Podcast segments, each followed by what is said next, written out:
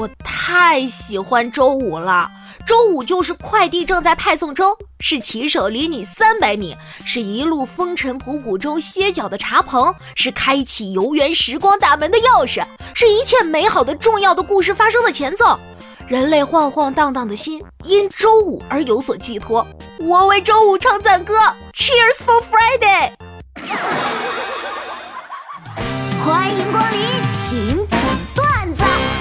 众所周知。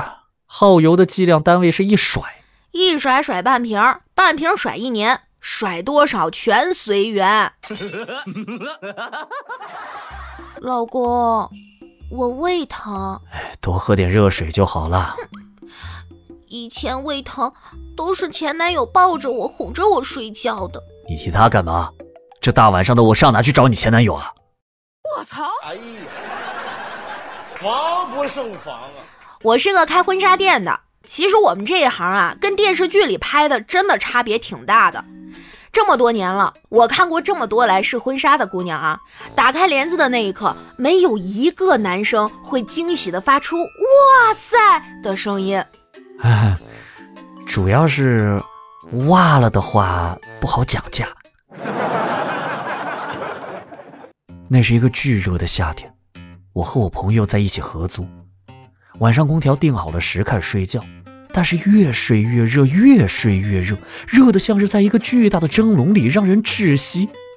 只见这时，我朋友一秒钟从床上跳起来，以我这辈子都没有见过的速度跳起来，边穿衣服边对我吼道：“着火啦，快跑啊！”我们两个衣冠不整的，以野狗狂奔的速度飞快地下了六楼，跑得气喘吁吁，大汗淋漓。结果发现，屁事没有。我们俩空调开的是炙热，哎，有个男朋友的好处呢，就是你可以尽情的向他吐槽、抱怨和讲别人的坏话，也不用担心会传出去，因为反正他从一开始就没有在听你说话。我最近一直在思考，有哪些发明本意是造福人类，最后却给人类造成伤害的呢？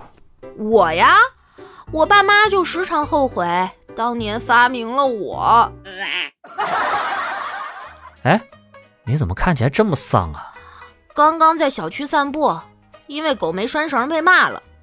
呃，那这个确实怪你，下次记得拴绳啊。又不是我家狗，我只是跟不认识的狗并排走而已。